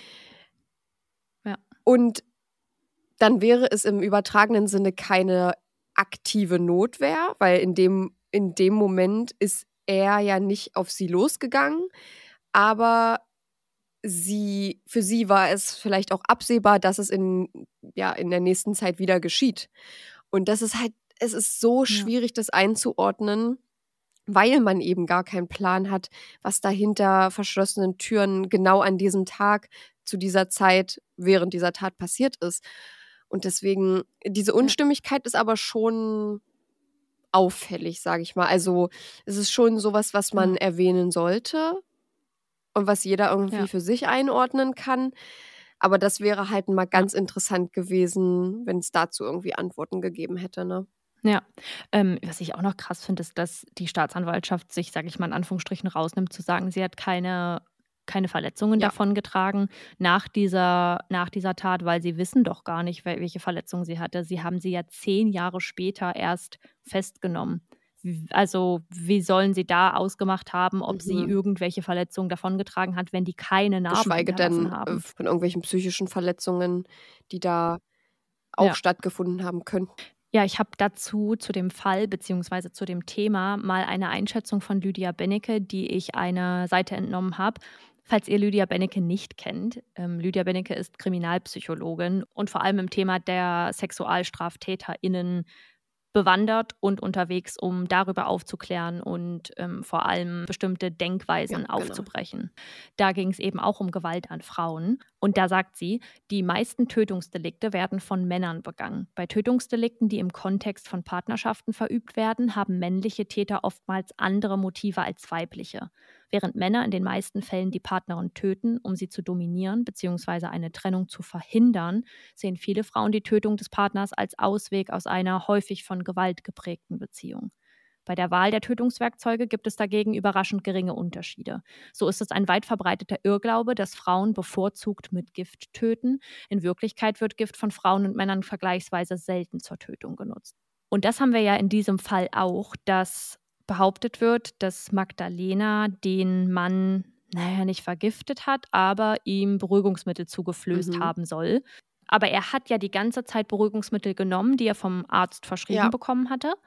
Jetzt selbst wenn man diesen, diese Untersuchung gemacht hätte oder diesen Test gemacht hätte auf die Beruhigungsmittel oder auf, ja, auf Beruhigungsmittel generell, dann hätte man was feststellen können, aber Mm. das hätte man jetzt nicht unbedingt zurückführen können auf Okay, Magdalena. so, okay. Und man kannte ja die Identität Mhm. des Opfers nicht. Das heißt, in der Obduktion wird, wenn dann auf die gängigen Drogen getestet, aber dass da auf ein Beruhigungsmittel oder ein Schlafmittel getestet werden soll oder müsste, das ist ja gar nicht klar. Und das wussten sie dann erst zu dem Zeitpunkt, als sie die Identität des Opfers Ah, kannten. Und das war zehn okay. Jahre später. Mhm. Ja. Also, ich, ich weiß nicht. Ich, es spielt ja auch keine Rolle, was ich glaube, ob das so stattgefunden hat oder nicht, ob sie ihn damit in Anführungsstrichen vergiftet hat. Aber ich finde es spannend, dass es immer wieder behauptet wird und immer wieder davon ausgegangen wird, dass Frauen mit Gift morden, weil sie das vielleicht gar nicht können, weil sie das nicht wollen, weil sie mh, hm, die Kraft nicht besitzen, sowohl körperlich als auch emotional, da den Gegenüber zu töten. Aber im Falle von Magdalena sehen wir, wenn die Angst und die Sorge groß genug ist, dann ist das sehr wohl Ja. möglich. Boah.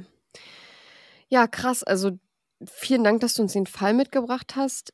Also ich fand sehr spannend dazu zu hören. Du hast es auch sehr spannend geschrieben, sage ich mal. Da, vor allem die, der Moment, wo die Polizisten an ihrem Haus an, ankommen. Da saß ich hier so ein bisschen Ja. mit offenem Mund, weil ich mir irgendwie dachte, krass, was passiert jetzt? Also es war jetzt nicht so doll vorauszusehen, was passiert, aber Ja. trotzdem war es wichtig, darüber zu sprechen und auch, wie gesagt, nochmal hier in unserer Episodenbeschreibung findet ihr die telefonischen Hilfsangebote für jegliche Arten von Gewalt, vor allem für häusliche Gewalt. Und äh, wie gesagt, das Codewort Maske 19 ist vielleicht ein Versuch wert, wenn man sich wirklich anders nicht zu helfen weiß. Vielleicht machen ja mittlerweile schon ein paar mehr Apotheken in Deutschland mit. Wäre auf jeden Fall eine schöne Sache. Die Fotos zum Fall findet ihr auch nochmal bei unserem Instagram bei überdosis.crime.podcast. Mit. UE. Und ich möchte hier noch einmal ein kleines, ich will nicht sagen Shoutout geben, aber ich bin auf den Fall aufmerksam geworden durch das neue Zeitverbrechen-Magazin. Und der Journalist oder die Journalistin hat ein exklusives Interview mit Magdalena, so wie ich sie jetzt genannt habe, geführt. Das heißt, einige Informationen, die gab es nirgendwo anders als in diesem Text, die habe ich daraus gezogen, um euch das gesamte Bild zu schaffen. Der Artikel ist super spannend, den kann man auch online lesen, wenn man da das Abo abschließt und dann die digitale Zeitverbrechen beziehen kann. Also solltet ihr da Interesse haben, schaut da gerne mal vorbei. Aber ich wollte nur einmal sagen, das ähm, sind Informationen, die ich tatsächlich nur daraus ziehen konnte, einige zumindest. Und äh, bin sehr dankbar, dass die das so umfassend aufgearbeitet Ja. haben. Dann würde ich sagen, gehen wir zu unserem, naja, Programmpunkt über, der ein bisschen lockerer ist und wo wir uns jetzt erstmal ein bisschen ne, runterbringen können, ein bisschen Quatschi-Quatsch erzählen können. Und falls ihr das erste Mal zuhört, wir haben jetzt eine Kategorie hier am Start, die heißt unsere mördersch guten Faves. Klang gerade so, als wäre die heute neu, exklusiv nur für euch, für alle, die heute einschalten, ist diese Kategorie neu. Zumindest können wir so Naja, sie ist nicht neu, aber ich wollte es einmal introducen für die Leute. Oh, introducen kriegen wir wieder äh, Kritik, äh, wie auf unserem, ja, wir haben ein Video hochgeladen. Ich glaube auf TikTok äh, hat, äh, habe ich äh, erzählt von einem 911-Call und hat einer drunter geschrieben, 911-Call heißt Notruf. Warum immer das Englische? Boah, sorry. Der 1, der 112 Ja. Sorry. So, Ähm, ja, zu unseren Favoriten. Ne? Ne? Zu unseren Favoriten. okay, hau raus. Ich will es euch sagen, weil ich es wirklich sehr satisfying, oh, satisfying, weil ich es sehr befriedigend finde. Aber ich habe eigentlich gar keine Lust, das bei Instagram zu teilen, weil das jetzt nicht so spannend ist und ich habe kein Vorherbild gemacht. Aber ich nenne euch jetzt Mhm. meinen Favoriten. Ich habe nämlich jetzt am Wochenende meinen Schminkschrank, Kosmetikschrank, äh, Pflegeprodukteschrank aussortiert, ausgeräumt. In meiner Wohnung wird jetzt Tabula Rasa gemacht. Ich schmeiße alles weg, was nicht nied- und nagelfest ist. Ihr habt keinen Bock mehr Ja. auf den Kram. Ich gehe unter ja, im Müll. Same. Also, die Schränke sind vollgestopft wie sonst was. Ich habe nur Quatsch rumzuliegen. Meine, ich habe hier so zwei Rollcontainer links und rechts von mir, so Schreibtischrollcontainer. Und da sind eigentlich mal meine Büroartikel drin gewesen. Das ist voll mit Quatsch. Mit Quatsche Quatsch. Also wirklich, da kriege ich die Schubladen kaum noch zu. Da reißen die Fächer fast aus. Das muss, das muss Oh, weg. Und dann habe ich meinen Schminkschrank aussortiert. Da habe ich angefangen. Im Schlafzimmer fange ich an und dann arbeite ich mich jetzt so die nächsten Wochen das so ist so, langsam vor. so wichtig. Das muss ich auch unbedingt mal machen. Schrank auch. Ja, und es ist auch so satisfying, aber es ist auch so Ja. zeitraubend. Kannst du dich den ganzen Tag mit Oh. beschäftigen. Ist so. Aber ich habe mir, da habe ich mir meinen Podcast angemacht und dann habe ich da losgerödelt. Und ich hatte, man muss ja dazu sagen, ich hatte früher, wir beide hatten früher mal einen ähm, Mhm. Make-up-Account. Da haben wir äh, vor sehr langer Zeit so ganz intensive, dramatische Make-up Make-up-Looks Ja. geschminkt ähm, und haben auch Produkte zu, zugesandt bekommen. Und da waren PR-Pakete dabei, die waren sehr, sehr groß, da war sehr, sehr viel drin und vor allem viel Kram, den Ja. man auch nicht gebraucht hat. Ich bin sau dankbar, dass ich diese Zeit erleben durfte, dass ich das mitmachen konnte. Aber im Nachhinein ist das so viel Scheiß, den ich geschickt bekommen habe, den ich niemals geöffnet, benutzt habe, sonst was Same. der da rumliegt. Ey, ich hatte wirklich meinen Schrank, den ich aufgemacht habe. Ich habe so eine, so, ein, ähm, so eine Tür, Ja. die man von dem Kallax-Regal, so ein, so ein Würfel, der war brechend voll mit Lidschattenpaletten. Ich habe die vor einer gewissen Zeit erst aussortiert. Ich habe mir mal hier so ein Ikea, hier so ein Ikea-Schreibtisch-Rolldings, was hier rechts von mir steht, nur für mein Ja, Make-up-Zeug noch. geholt, um das da so richtig satisfying drin aufzuräumen und so schön Ja, das zu hatte sortieren. damals jeder. So Ey, richtig ich- satisfying mit so Ja. Acryl-durchsichtigen Dingern, alles so sortiert. Ja. Ich habe, äh, das ist bei mir tatsächlich auch und ich habe jetzt überlegt, also äh, Sachen, die trocken sind, so wie Lidschattenpaletten oder irgendwelche Puder oder so, ähm, vielleicht irgendwie zu verschenken oder so an irgendwie, ähm, an so ein Hab Frauenhaus vielleicht. Vielleicht erfreut sich daran noch irgendwer, weil verkaufen ist ja eher, finde ich jetzt nicht so. Also es gab früher auch mal Leute, die haben ihre PR-Sachen dann verkauft. Weißt du das noch, dass da Ja. sind dann, äh, die sind dann so ganz schnell von diesen PR-Listen geflogen, vor allem bei so Brands Ja. wie äh, Anastasia Beverly Hills oder so. Es gibt natürlich auch noch ganz viele andere hochpreisige Make-up-Brands, aber äh, da waren wir zum Beispiel auch auf der PR-Liste und ich habe sogar diese ganzen PR-Pakete, wo das drin war. Ich habe die Ich und ich hatte die auch. früher als Deko zu stehen und jetzt ist das alles in meinem Ich Schuppen da auch. vollgemüllt mit irgendwelchen Glitzerpaketen, ey. Oh, Oh, ich fühle so Chanor. Und bei, zum, zum Thema Verkaufen, ich habe mir überlegt, ähm, ich will die auch, also ich würde die auch gern weggeben, aber da bin ich mir immer nicht ganz sicher, wie penibel die da sind bei den Produkten, Hm, wenn die ge ja. gebraucht sind. Und dann habe ich schon gedacht, wenn ich sie verkaufe, dann irgendwie paketweise bei eBay Kleinanzeigen. Es gibt natürlich noch andere Orte, an denen man die verkaufen könnte, andere Ja, ähm, ja. Webseiten. Momox, Rebuy, schieß mich tot. Schieß mich nicht tot, das sagt man nicht. Ähm, und genau, ja. Aber dann könnte man die so paketweise verkaufen, weil jede einzelne auf gar keinen Fall. Ich habe auf jeden Fall aussortiert und ich hatte. Jetzt würde ich sagen, wenn ihr euch dieses Kallax-Regal vorstellt, da gibt es ja dann immer diese Quadrate, diese Würfel. Und da hatte ich so Schubladen, dass die, dieser Würfel aufgeteilt ist in zwei Schubladen. Und da würde ich sagen, hatte ich eine Schublade für Wimpern und so Oh, Setting Spray, eine Schublade für Foundations, Puder, sonst was. Äh, eine Schublade für so Augenprodukte wie Glitzer. äh, Liner. Ich hatte ja, es gab ja auch diese kleinen Lidschattenpaletten von Anastasia Ja. Beverly Hills und später dann diese großen. Und dann einen kompletten, eine, komplette, eine komplette Tür mit Lidschattenpaletten.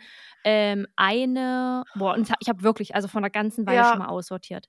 Chanor, ich habe so viel weggeschmissen und aussortiert, weil ganz viel benutzt, war, ja. kannst du nicht mehr benutzen. Also Abgelaufen. Foundations, die abgelaufen sind, die riechen auch schon komisch. Ich habe so viel aussortiert. Ich habe für mein gesamtes Make-up noch eine von diesen Oha, Schubladen. jetzt hast du ja richtig viel Stauraum geschaffen. ich habe richtig viel Stauraum und ich habe einfach, also wirklich, ich habe da, ich habe so aussortiert.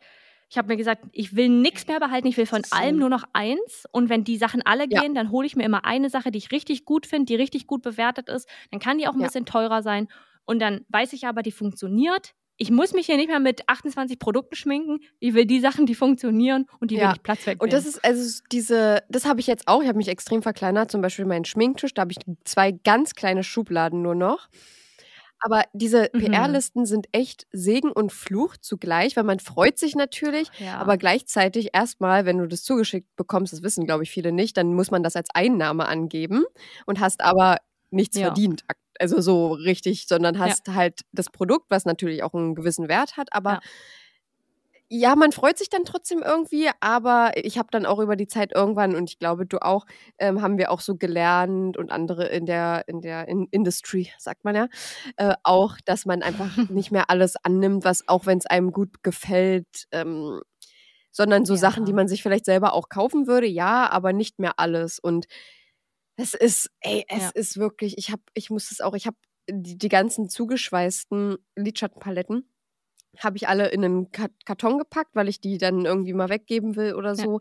Aber die haben ja auch ein Verfallsdatum, was jetzt da nicht so penibel ist, weil es kein flüssiges Produkt ist. Aber, oh, Leute, ich kann dich so gut nachvollziehen, wirklich. Ich, ich muss da auch die kladdern auf jeden Fall. Das ist so schlimm. Ja, es fühlt sich so gut an, aber wie gesagt, das kostet auch so viel Zeit und auch Hirnschmalz, was man jetzt weggeben Ja. will oder nicht. Das, tat, das war jetzt bei mir nicht so schwer, weil ich habe dann echt alle Lidschattenpaletten aufgemacht und bei allen geguckt, was würde ich tatsächlich, also wirklich nochmal zum jetzigen Zeitpunkt tragen oder irgendwie verwenden, um damit, wenn man ausgeht, mal einen Look zu schminken. Und da rede ich jetzt nicht von Full, Triple Full Cut- Face Triple Make-up, Cut Crease. Cripple Cut Crease, sondern ich rede da Cut, Cut Crease. sondern ja, ich, also da, da sprechen wir ja von einem soften Smoky Eye oder so, wenn man das mal Ja, macht, hier, aber ey. Wisst ihr eigentlich, dass wir unser, unseren Podcast kurz überlegt haben, Make-up und Murder zu nennen? da kann ich mich Ja. gar nicht mehr dran erinnern und ich finde es ganz toll, dass ich es nicht mehr kann und dass Ja, wir es auch nie ja. gemacht haben. Aber ja, also kann ich echt nur empfehlen. Es geht bald weiter unterm Bett, da habe ich auch Oh ja. große, pa große Panik vor. Ich habe auch Skincare aussortiert. Meine Haar, nicht Haartools, sondern so Haaraccessoires, sag ich mal, also so Haarreifen, die man sich dann irgendwie geholt hat, damit man die passend zum Make-up-Look tragen kann. oh, nee, ey, das ist mir richtig unangenehm, das zu erzählen. Mm, ja, meine Medikamente aussortiert, weil da so viele leere Ja, Blister ich waren und auch. alles mal so ein bisschen so zusammensortiert. Und ähm, ja, jetzt, jetzt kann ich mir eigentlich auch ein kleineres Sideboard Hm. kaufen, weil dann ist der Platz nochmal, weißt du, dann, dann sieht man auch, dass da was ge ge weggeflogen ist. Ja, so ein bisschen, man fühlt sich so ein bisschen freier. Ja, so, aber jetzt erzähl mal von deinem Favoriten. Genug vom Dicklatter Ich hatte gerade einen, ich habe ihn schon wieder direkt vergessen. Ah, ja. Leute, ich habe mir was gekauft, womit ich schon länger, ich sag mal so, geliebäugelt habe. Ne? Ich wollte eigentlich es in einem Mhm. anderen Design, aber es war nicht mehr verfügbar, deswegen habe ich was anderes genommen, was mir nur so mittelgut gefallen hat. Und zwar, ich war in einem Laden und war bei den Kissen. Und dann habe ich das weichste Kissen der Welt gefunden. Ihr kennt bestimmt diese mega krass weichen Kissen, die so auf Amazon oder diversen anderen ähm, Seiten so 30 Euro kosten, die aber so unglaublich weich sind, dass man darin einfach nur versinken will. Mir hat eine Freundin gesagt, als wir das erste Mal uns die angeguckt haben, hat sie gesagt, das ist ein Ding. Die kosten 30 Euro, habe ich dann geguckt Okay. auf Amazon. 30 Euro, habe dann gesagt, nee. 30 Euro für ein Kissen? Auf Gar keinen Fall. und das ist halt, das, die sind halt so, naja, sind halt so, sehen halt relativ cute aus so. Die sind jetzt nicht, nicht mega Mhm. ästhetik, aber die haben so coole Formen und so. Ich habe jetzt einen Regenbogen Okay. und den liebe ich, der ist so unfassbar weich. Hast du den auch Ich da? habe den auch da, den ich hole den sehen. auch gleich. Aber eine Sache noch. Ich Okay. habe heute noch mal eins gekauft und zwar für meinen Freund, denn der hat am Donnerstag, also hat, jetzt ist es schon vergangen, wenn ihr das hört, aber am 30.11. hat er Geburtstag und deswegen ist es auch nicht so schlimm, wenn ich das hier erzähle. Hört ihr nicht im Podcast. Saskia und Saskias Freund und mein Freund hören unseren Podcast einfach nicht konsequent. Das sind no Nee, real supporters. Können, nee. Auf jeden Fall habe ich ihm auch nochmal eingeholt, weil ich die ganze Zeit davon schon schwärme. Und ähm, das ist eine Avocado, die wollte ich eigentlich die ganze Zeit selber haben. Und äh, ich hole die beiden Sachen mal, warte. Ey, sind das diese. Sind, Ich höre dich übrigens nicht, weil ich äh, habe nur. Achso. Oh, ja. Ja, ja. Kann ja mal richtig über sie ablästern. Ach, das hört sie ja im, das hört sie ja im Schnitt. Chinois. Beeil dich mal. Ich habe den Hörer in äh, dein, dein, unser tiefstes Nein, Geheimnis was? erzählt. Was im Schnitt hört. Pass auf, ich zeig dir das jetzt, okay? Pass auf. Das ist mein. Show me. Oh, süß. Oh, das sieht ja wirklich Das ist so weich, wenn du mal hier aus. bist. Du musst es einfach mal anfassen. Ich habe noch nie, Oh. wirklich noch nie in meinem Leben sowas Weiches gesehen. Und da schläfst du drauf wie ein Neugeborenes. Und für meinen Freund habe ich dann wow. die Avocado geholt. Guck doch mal bitte, Oh, wie süß. Die haben alle so süß. Gesichter drauf und eigentlich bin ich ein bisschen neidisch auf die Avocado. Ich hoffe eigentlich, dass ich die mehr benutzen kann.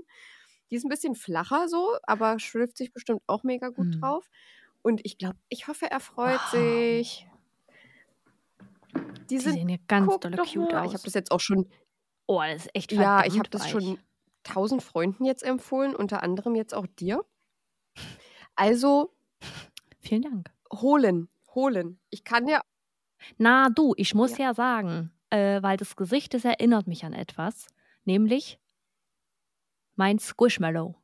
Ich habe ein Kuscheltier, das heißt, das ist vielleicht ein ist das Squishmallow. genauso. Das ist eine so Katze. weich. Ja, und ich glaube nämlich, das ist nämlich genauso weich. Vielleicht ist es. Von Schade, sonst her. hätte ich dir mal einen geholt. Also, wenn du einen ge gewollt hättest. Weil ich, äh, ich klemme mir immer mein Squishmallow so unter den Kopf und das ist auch sehr weich.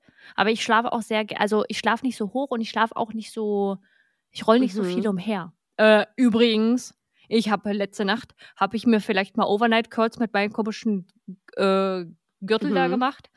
Ich habe heute Morgen in meiner Story gepostet, dass ich fürchterlich geschlafen habe. Ich bin ungefähr alle halbe Stunde aufgewacht. Ab um vier habe ich gedacht, kann ich jetzt endlich aufstehen, weil ich nicht pennen Aber ich konnte. muss dazu sagen, du hast ja die von DM, ne?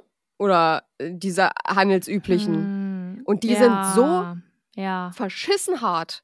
Die sind so. Alter, ja. ich hab, ich war nämlich beim, ne, bei der Drogerie und hab dann, hab dann angefasst und hab gesagt, kein Wunder, warum die Leute damit nicht schlafen können.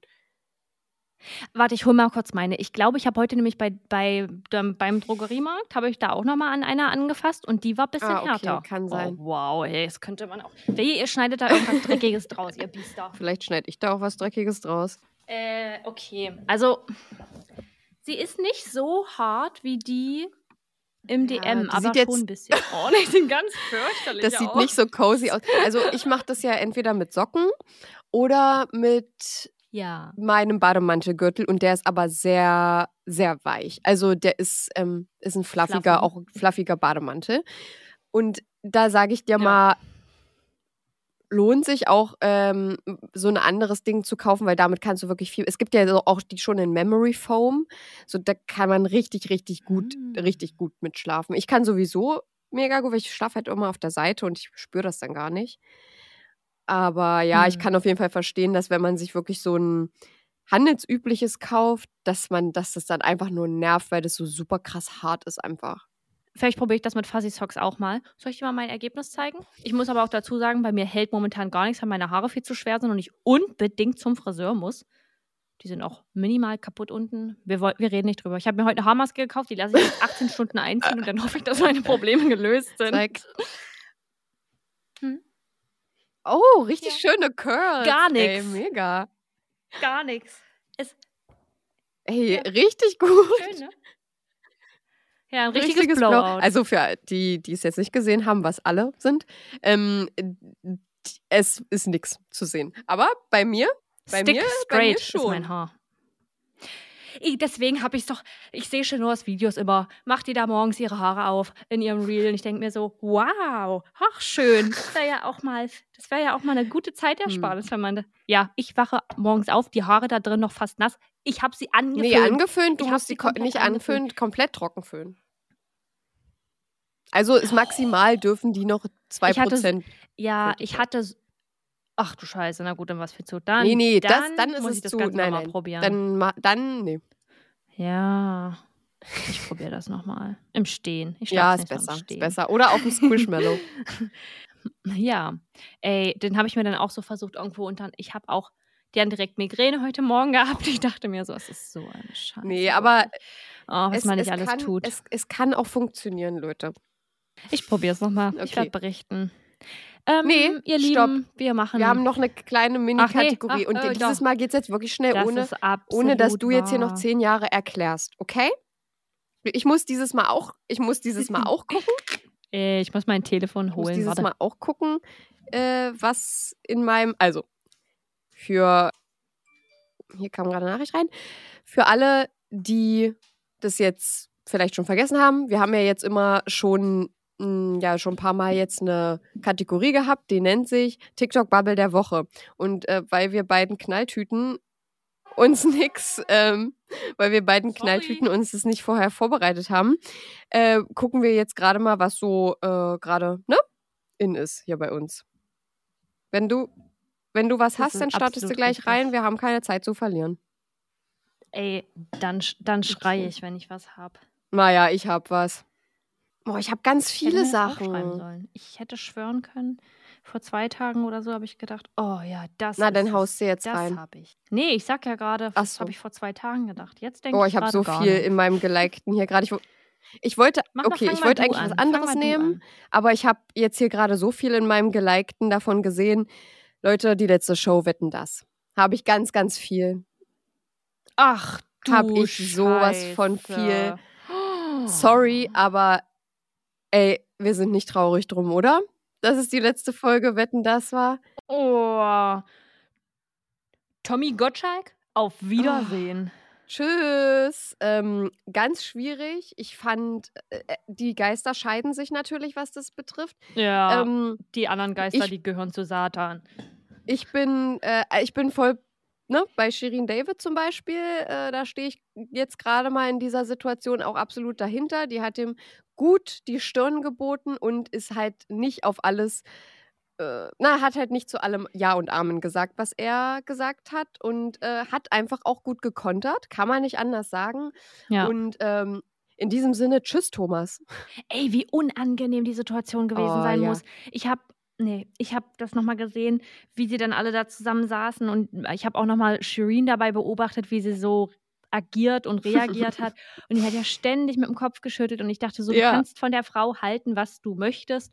Diese Ja. Situation war gerade einfach diese Situationen sind gerade so unangenehm und Ist auch so. die, also man muss auch die Kommentare äh, mal äh, kurz mit ranziehen und sagen, was ist da eigentlich los? Welche Ottos und Andreas haben da eigentlich gerade ähm, TikTok entdeckt?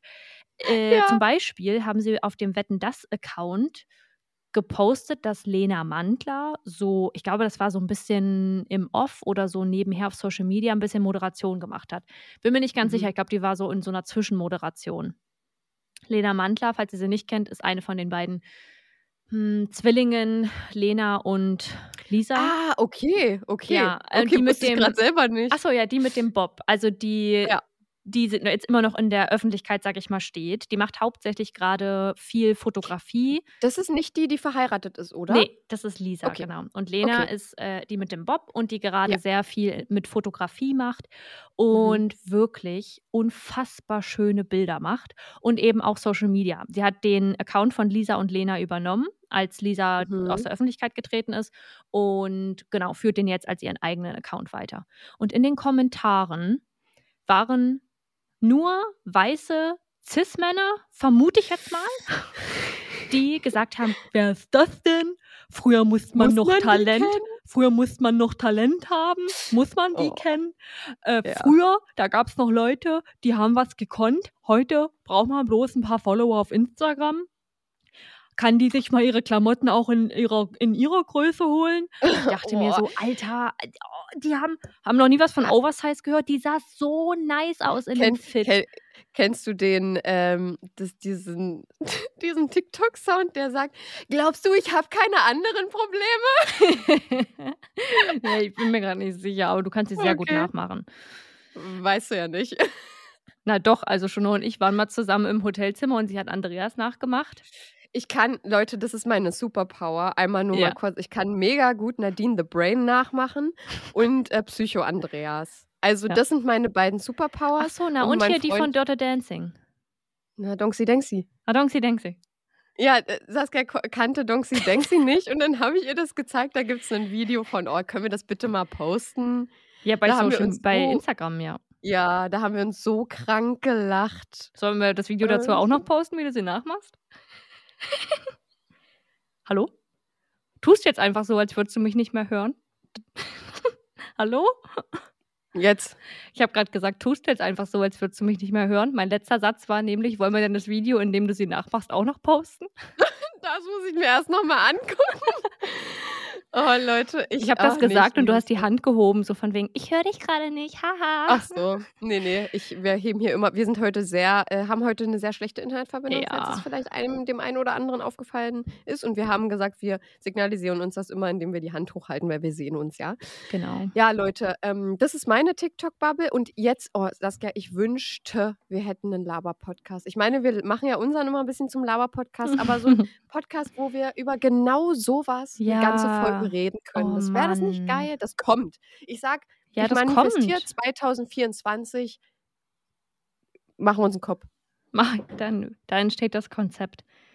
Ähm, So, okay, du pass auf. Es ist, ich bin eigentlich nicht in der Bubble. Ich habe jetzt nicht viele Videos davon, aber ich habe Mhm. ein Video gesehen und das habe ich immer mal wieder auf der For You-Page, wenn ich irgendwie mir eins angeguckt habe.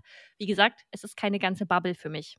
Aber Paartanz und dann aber Impro. Und ich zeige dir jetzt durch den Okay. Bildschirm ein Video Ich- von ich glaube, ich habe das auch. Wie krass ist das bitte? Das hat 72 Millionen Klicks Oh, bei Ich TikTok. glaube, ich hatte das auch. Und das ist einfach. Ich kann nicht glauben, dass jemand, dass zwei Menschen zusammen tanzen können, ohne eine Choreografie einstudiert zu haben und das so aussieht. Ich reposte euch das. Wir wollten die doch eh eigentlich immer posten. Ja, ich habe auch schon meine, meine 15 letzten Favoriten nicht gepostet. Ich muss da echt mal, ich muss echt mal einmal alles posten. Jetzt Ja, ich möchte dazu sagen, ich lade von meinem Favoriten diese Woche kein, äh, keine Story Ja, hoch, weil ich möchte euch jetzt nicht meine privaten äh, Sachen zeigen. Aber Nee, ich zeige schon neu du- jetzt mal. Ja, aber du kannst ja das TikTok hier hochladen. Das ist richtig. Und jetzt zeige ich dir. Das hatte ich auch. Kannst gleich wieder ausmachen. Das hatte ich auch. Mann, jetzt wollte ich mit dir nochmal Like zusammen gucken. Das, es, hat, ich, es hat mir äh, ja auch sehr gefallen. Ich habe da auch ein Herzchen gegeben. Who's that sexy thing Sexy I see over I there? see over there. Mm, it's me, standing It's me. in the mirror. Ja, gut. Das Es ist meine, das ist meine in Anführungsstrichen TikTok-Bubble. Ist keine Bubble, aber ich bin fasziniert davon und immer wieder kommt mal so ein Video, wo ich so denke, what, what the hell? Das Ja. kann doch nicht ernst sein. Ja. Leute, Leute, Leute, Leute, Leute, Leute, Leute, Leute. Leute, Leute. Es Leute. ist jetzt Feierabend hier. Ey, zwei Stunden nehmen wir hier schon auf. Reicht jetzt. Ey, krank. Ja. Es ist wir jetzt wünschen Feierabend. euch einen wunderschönen Tag und hoffen, dass ihr die Vorweihnachtszeit übersteht. Schöner Ausblick. Mann, Alter. Immer wenn ich witzig bin oder irgendwas sage, ist die weg. Hallo. Chenoa. Chenoa. Bist du Chenoa. fertig mit Singen? Ich habe mich kurz ausgelockt, während du hier angefangen hast.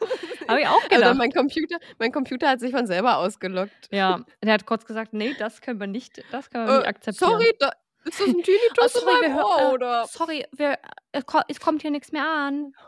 Äh, ich habe, naja, ich wünsche euch eine wunderschöne, ich, nur ich wünsche euch eine wun wunderschöne Oha. Vorweihnachtszeit bis nächste Woche. Erster Advent. Boah, Sprach, sprachunfähig erster bin ich. Advent ist heute. Erster ja. Advent ist heute. Oh, wir wünschen euch eine schöne, Jingle schöne bell, jingle bell, Adventszeit. jingle bell rock. Jingle bell. Jingle bell, jingle bell. Saskia und ich äh, verbringen sogar den ersten Advent zusammen. Habe ich gehört. Hm, hab ich auch gehört. Hier wird nämlich ganz vielleicht. Ach nee, das kann ich jetzt noch nicht sagen. Oh, das ist gefährlich. Ist gefährlich, aber äh, die betroffene Person hört das eh nicht. Also alles gut. Wir sprechen in der nächsten Folge drüber. Das ist richtig. Wir wünschen euch einen wunderschönen ersten Advent, eine, schöne, eine schunderföhne Vorweihnachtszeit. Und passt auf euch auf. Yes. Wir freuen uns, dass ihr wieder eingeschaltet habt und hoffen, dass ihr nächste Woche wieder mit dabei seid. Schickt es euren Freunden, eurer, Famili eurer Familie, eurer Oma. Ich kann heute nicht mehr reden, ey. Eurer besten Freundin. Hund. Hört eurem Hund, hört die Folge dreimal. Und wenn ihr sie das nächste Mal ohne Werbeunterbrechung hören wollt, dann schaut ihr bei Überdosis Crime Plus vorbei. Das findet ihr in unserer Episodenbeschreibung, zumindest den Link dazu.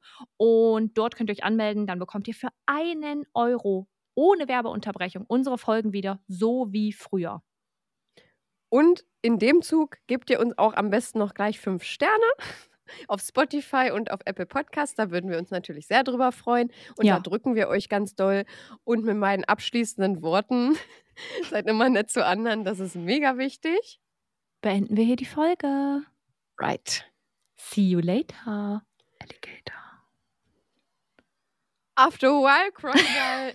Ich krieg's noch irgendwann flüssig hin. Ich musste ein bisschen überlegen. No problem. Ciao. Tschüss, Leute. Überdosis Crime.